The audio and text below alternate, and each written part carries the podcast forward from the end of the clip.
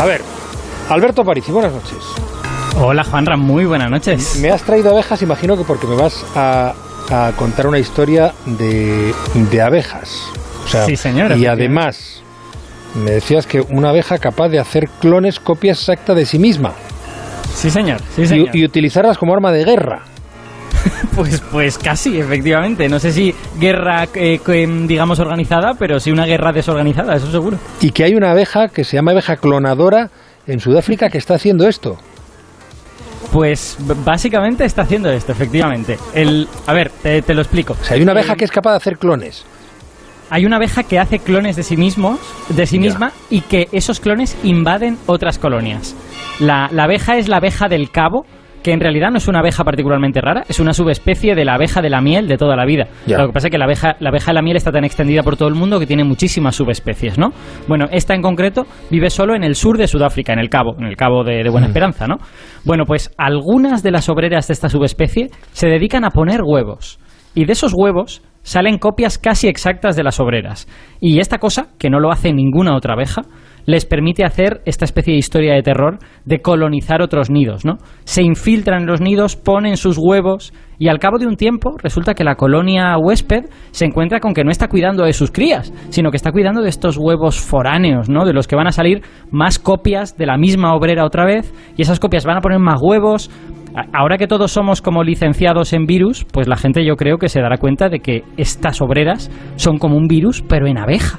¿No? Se llevan sueltas desde 1990 y ya comprobamos que muy a menudo cuando invaden una colonia la agotan hasta que la destruyen. Son, son básicamente una especie de enfermedad en forma de abeja. A ver, a ver, eh, hay unos cuantos dudas. Estamos llegando a las 10 de la noche, las 9 en, en Canarias. Ahora le avisaré para que los oyentes tengan esa precisión que a nosotros nos gusta también.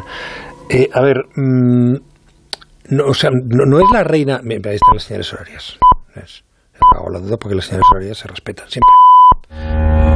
10 en punto, 9 en punto en Canarias. Estamos hablando de abejas clonadoras. A ver, eh, ¿no es la reina la única que pone huevos? Las obreras también pueden. Yo pensaba que era la reina solo. Mm, bueno, efectivamente eso es lo normal. En condiciones normales eso es lo que ocurre, solo la reina pone huevos, pero es que las abejas del cabo se han hackeado a sí mismas, ¿no? Han hackeado un mecanismo que todas las abejas tienen y lo están usando para el mal, lo están usando de esta manera, ¿no? A ver, para, para nuestros siguientes que no sean súper duchos en abejas, vamos a contar lo básico, ¿no? Lo, lo normal en una colonia de abejas es que la mayoría sean hembras, machos hay muy poquitos y casi todas esas hembras son hembras estériles, son hembras que no pueden reproducirse. Su función es hacer todo lo importante en la colonia. Esas hembras estériles buscan comida, construyen la colmena, cuidan de las crías y por eso las llamamos obreras, son las abejas obreras, ¿no? Y luego hay unas poquitas hembras que sí pueden reproducirse y esas son las reinas y las reinas se dedican a poner huevos todo el día. Hay colonias que tienen una reina, hay colonias que tienen más de una, pero bueno, son, esa es su función. Claro, entonces lo que tienen de diferente estas abejas del cabo es que también las obreras pueden poner huevos. Bueno, pues ahí está la gracia, y esto yo creo que, que, poca gente lo sabe, que es que en realidad es normal que las obreras puedan poner huevos. Lo que ocurre es que solo sucede en situaciones de emergencia, sucede en situaciones muy raras. Cuando la colonia ha perdido a todas las reinas, no le queda ninguna, y tampoco tiene ninguna manera de coger una larva y convertirla en reina, porque si cuidas a una larva de la manera apropiada y le das jalea real y tal, se convierte en reina, bueno, pues cuando ya no hay esperanza de conseguir otra reina, entonces se activa un mecanismo químico en toda la colonia y hay algunas obreras que desarrollan sus ovarios y empiezan a poner huevos. Y es algo que todas las abejas de la miel pueden hacer. Claro, pero ponen huevos de la nada, sin machos. Sin machos, efectivamente. Es un, es un nacimiento virginal lo que hacen, estrictamente virginal. Porque no pueden reproducirse, es que las obreras son estériles, no se pueden reproducir.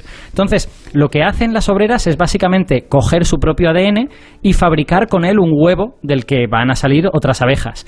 Y la lógica de todo esto, que parece muy raro, en realidad tiene mucho sentido. Es la siguiente. Una vez la colonia se ha quedado sin reinas, lo único que le espera a esa colonia es la muerte. Ya, no es un organismo viable esa colonia. Así que las obreras lo que hacen es recurrir a la última opción, que es poner huevos y que de esos huevos nazcan zánganos. Y esos zánganos se van a ir y al menos una parte del ADN de la colonia quizás sobreviva. La colonia está condenada, pero ese ADN se va a ir en forma de zánganos y quizás sobreviva en otra colonia. Sí, porque solo zánganos. Pues bueno, eso tiene que ver, es un detalle de la genética de las abejas, que, no funciona como la nuestra. Nosotros estamos acostumbrados a que los humanos, eh, las mujeres tienen, un cromosoma, tienen dos cromosomas X y los hombres tenemos un cromosoma X y un cromosoma Y, ¿no? Bueno, pues en las abejas no funcionan así. los zánganos tienen 16 cromosomas y las hembras tienen 32. O sea, los zánganos tienen muchos menos cromosomas, tienen solo la mitad. Entonces, eh, una obrera le resulta fácil fabricar un huevo de zángano, porque lo único que tiene que hacer es coger la mitad de su ADN. Quita solo, quita la mitad de los cromosomas y ya tiene un huevo para hacer un zángano. Fabricar un huevo de hembra es un poquito más difícil por motivos que podríamos entrar, pero vamos, tiene que ver con que hay que mezclar bien los cromosomas y es más complicado y eso solo lo saben hacer las reinas. Menos en las abejas del cabo. Ah. Porque esa subespecie ha hackeado el, mecanismo de emergencia. Ha hackeado este mecanismo que solo debería usarse en caso de emergencia y ha encontrado una forma de que las obreras pongan huevos de hembras. Y de esos huevos salen clones, copias exactas de la obrera. Por eso son abejas clonadoras. Pero vamos, esto es una peli. Es una peli de ciencia ficción. Total. Eh, ya me dirás cómo lo consiguen, pero claro, esto es lo que les convierte en invasoras de otras colonias, esa capacidad.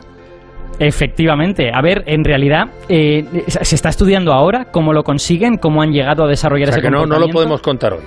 Pues no lo sabemos. Eh, se sabe algún pequeño detallito, pero la historia completa no se conoce. Pero sí se sabe algo que es interesante, que es que eh, estas obreras ponedoras no son inicialmente invasoras. En, primera instancia esto no nació, este mecanismo no nació para ser invasoras. En, en sus propias colonias de abejas del cabo están más o menos bajo control y no pasa nada. No se convierten en invasoras ni en un ejército de clones locos ni nada por el estilo. El problema está cuando entran en contacto con otras abejas de la miel, con otras subespecies. Porque estas abejas del cabo están, están recluidas en un espacio muy chiquitina en el sur de África, ¿no?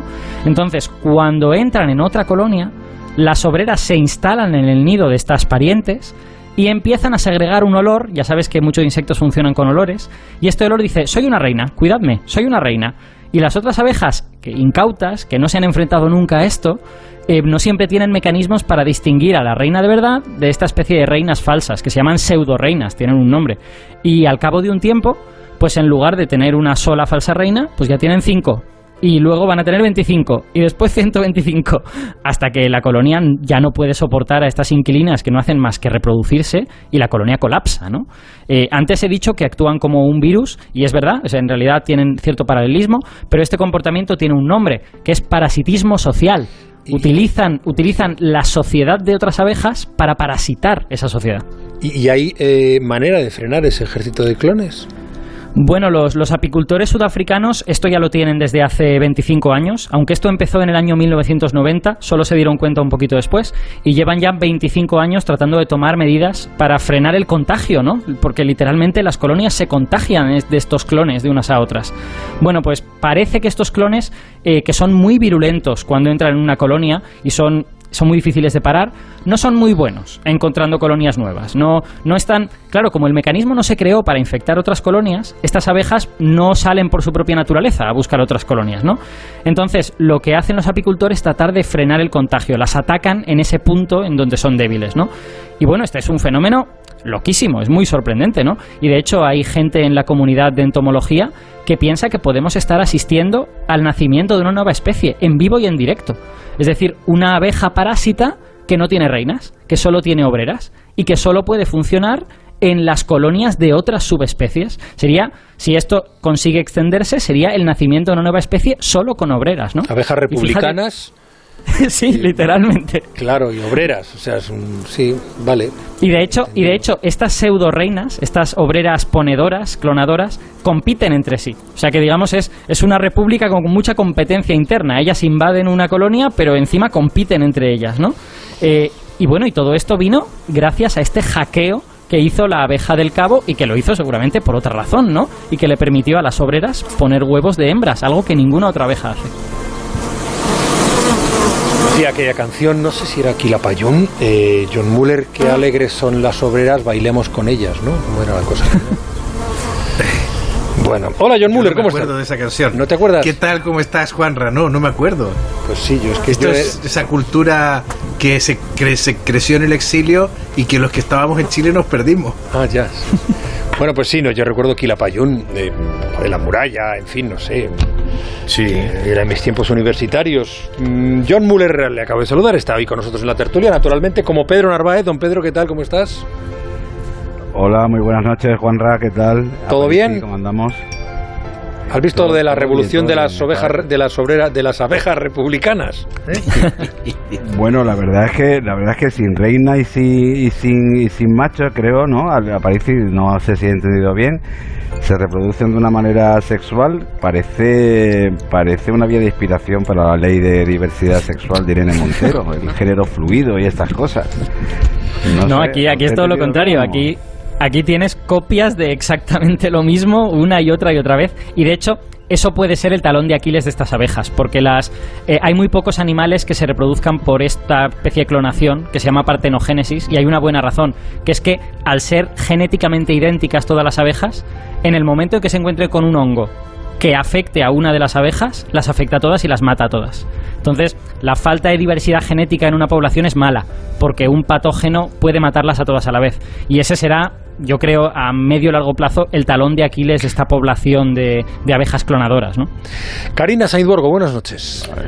Muy buenas noches, Juan Ramón. Buenas noches a todos. Pues, pues alberga una inquietud creciente de escuchar a, a Parisi, porque ha planteado varias líneas, como varias autopistas, ¿no? Una psicoanalítica, sin duda alguna, porque una parte de mi generación le dices lo de las, lo de las estériles y lo de las reinas, de las madres y las no madres.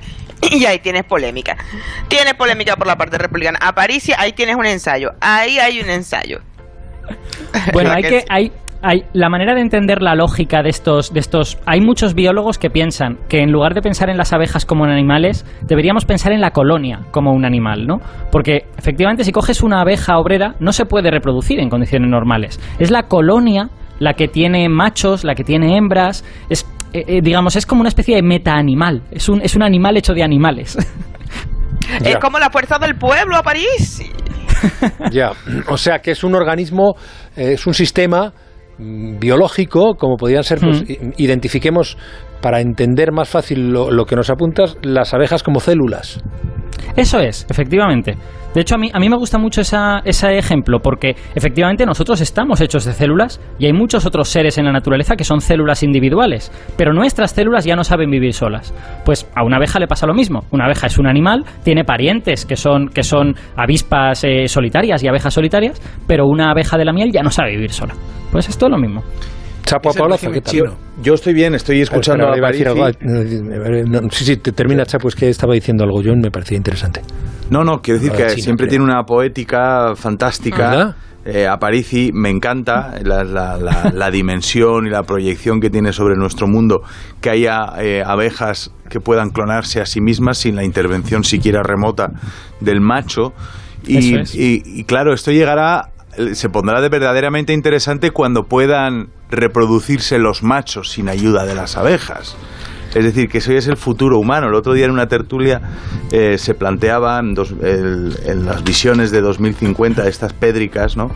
Si llegará el momento en el que la ciencia tendrá que esforzarse para que nosotros tengamos que compartir la paternidad, maternidad, la reproducción, ¿no? Y que sea los hombres también los que, ¿por qué no?, tengan que, eh, bueno, pues reproducirse sin la intervención de la mujer, ¿no? Bueno, eso, eso seguramente nos llevaría... Sin chapú. A... Bueno, a ver, hasta ayer pensábamos que había no mujeres y hombres y hoy no. Yo no lo veo. Bueno, no lo, no lo ves hoy, claro, pero ojo. Eh, es decir, ¿por qué, no, ¿por, qué, ¿por, qué, ¿por qué los seres humanos los tienen que traer las mujeres? Es un engorro. O sea, ¿por qué no compartir esa tarea? Estás confundiendo la biología con la elección de género. Sí, creo que sí. No, no, no, no, no, no. Yo, lo, oye, os es estoy, muy de este tiempo, ¿eh? No estoy canallando, ¿eh? Os estoy hablando muy en serio. Si adelantará la, la, ciencia para que los hombres, pues no sé si nuestros hijos o nuestros nietos o nuestros bisnietos sean ellos los que conciban y bueno, no tienen canal del parto, pero habrá maneras de soslayar problemas para que quizás pasará lo contrario, Chapu. Suceda, ¿no? Y es que va a pasar que va lo contrario. contrario. Sí, estoy con Exactamente, porque el, el cromosoma Y, ¿no? Eh, solo, solo lo tienen los hombres, Claro. por lo cual se va a imponer el XX. Claro. El, Hay una, hay un, yo creo, hay una reflexión que es interesante, que es que eh, hay un motivo biológico por el que las hembras suelen tener un papel preponderante en la reproducción y los machos no tanto. Y los machos, pues muy a menudo ponen el esperma y se van. Y, la razón es que el óvulo es una célula grande, bien formada, mm. y que puede nutrir a un embrión. Y sin embargo, el espermatozoide es una cosa chiquitaja y prácticamente escuálida. Yo reivindico ese papel polinizador del hombre. Sí, sí, la polinización. O sea, además con el, asunto primaveral tan literario y poético, John. sí, y además con reflejo en el fútbol, con eso de tócala y vete. Vaya jardín. Toda una metáfora. Eh, John, estabas diciendo algo de China, ¿no? Me ha parecido. Decía que el tema de las abejas siempre me recuerda a China, porque todo lo que contaba Parisi lo estaba pensando, digo, igual régimen de partido único, un jerarca, un líder, eh, todos los demás trabajan para el colectivo. Bueno, es que esta es una idea muy antigua en la filosofía política, además. El que se desvía es un ser anormal, es un enfermo, es un degenerado, Piensa tú en el Gulag ruso, su fundamentación filosófica, el Gulag soviético, es, es básicamente esa. El, disidente es un cuerpo extraño en el, en, el, en el, órgano del Estado, en el órgano colectivo, donde todos los demás marchan a una. Bueno, lo acabamos de ver en Cuba, ¿no? Donde, donde la represión y donde, donde los disidentes efectivamente son vistos como bichos raros. Delincuentes los llamó Díaz Canel, ¿no? Bueno, lo, bueno que tiene eh, la ciencia, la apariciencia, es que siempre encuentra recovecos en el, en el tiempo que le sucede eh, hmm. en, lo que es la estructura del programa radiofónico, porque la ciencia siempre está vinculada con la realidad nuestra cotidiana. Y lo que contamos aquí es la realidad cotidiana, pues eh, trufada de política, o vista desde la política, o filtrada por la política pero eh, yo aprendo mucho de vosotros en, este, en esta transición. Esta transición entre la ciencia eh, y, la tecnología y la política está empezando a ser, y luego espero que la temporada que viene lo consolidemos de esa forma tan notable, tan singular y tan de proyección universal, de, calidad, de alta calidad radiofónica, como la transición entre la información y el deporte a las ocho y media. ¿eh? Creo que aquí, Chapu, ¿verdad? Podemos hacer algo... Encantadísimo. Algo igual. Algo igual bueno, yo encantado, encantado de colaborar en esta especie como de, no sé, maridaje de, culturas, ¿no? Que creo que, al fin y al cabo, la ciencia es una forma de cultura y también hay otras cosas, pues hay que tratar de combinarlo todo, ¿no? Pues sí, y ahora si quieres hablar del Tribunal Constitucional eh, y su sentencia, estaré encantado de que lo cuentes desde la perspectiva de la ciencia. del cabo a la, a la abeja maya. Pero, pero casi mejor te dejamos con tu ciencia, tus fórmulas tus abejas y tus, y tus repúblicas del cabo. Y ya la semana que viene nos encontramos, querido. Hay una matemática. La semana que viene hablamos de otra cosa y, ponemos, y ponemos, yo creo, eh, punto final a la temporada, ¿no? En... Sí, la, semana que viene tenemos que hacer algo de, de, bombo y platillos, algo mm. grande. Claro. Estoy muy de acuerdo. Decía, preguntaba si había, o sea, una matemática, por ejemplo, en sonido de relacionados con los magistrados del Constitucional, ¿no? O sea, Cándido Conde Pumpido. hay una musicalidad que se puede analizar ahí. No, no, no, no, eso lo había con los árbitros. Los árbitros siempre tenían nombres sonoros. Claro, sí, eso es verdad. claro. Pero los magistrados del Tribunal Constitucional no han. ¿Por qué no, hacer un estudio de eso? Cándido Conde Pumpido. Hombre, es que es un, es un nombre orquesta. Sea, es aliterativo, es, tiene... Exacto, tiene una literación de oclusivas, ¿no? Efectivamente. O sea, hay, una fórmula. Ahí aparece y te coge un, un, un boli y un papel y te hace una fórmula pumpídica que, vamos... Aparici, gracias, amigo. Un abrazo, Juanra. Te voy a privar de todo esto por salud mental tuya. Cuídate mucho. Hasta la semana que viene. Hasta la semana que viene. Que nos iremos a lo grande, ¿eh? Y solo por un mes. Luego ya en septiembre está otra vez Aparici con su apariciencia. Buscar incluso otro nombre más curioso.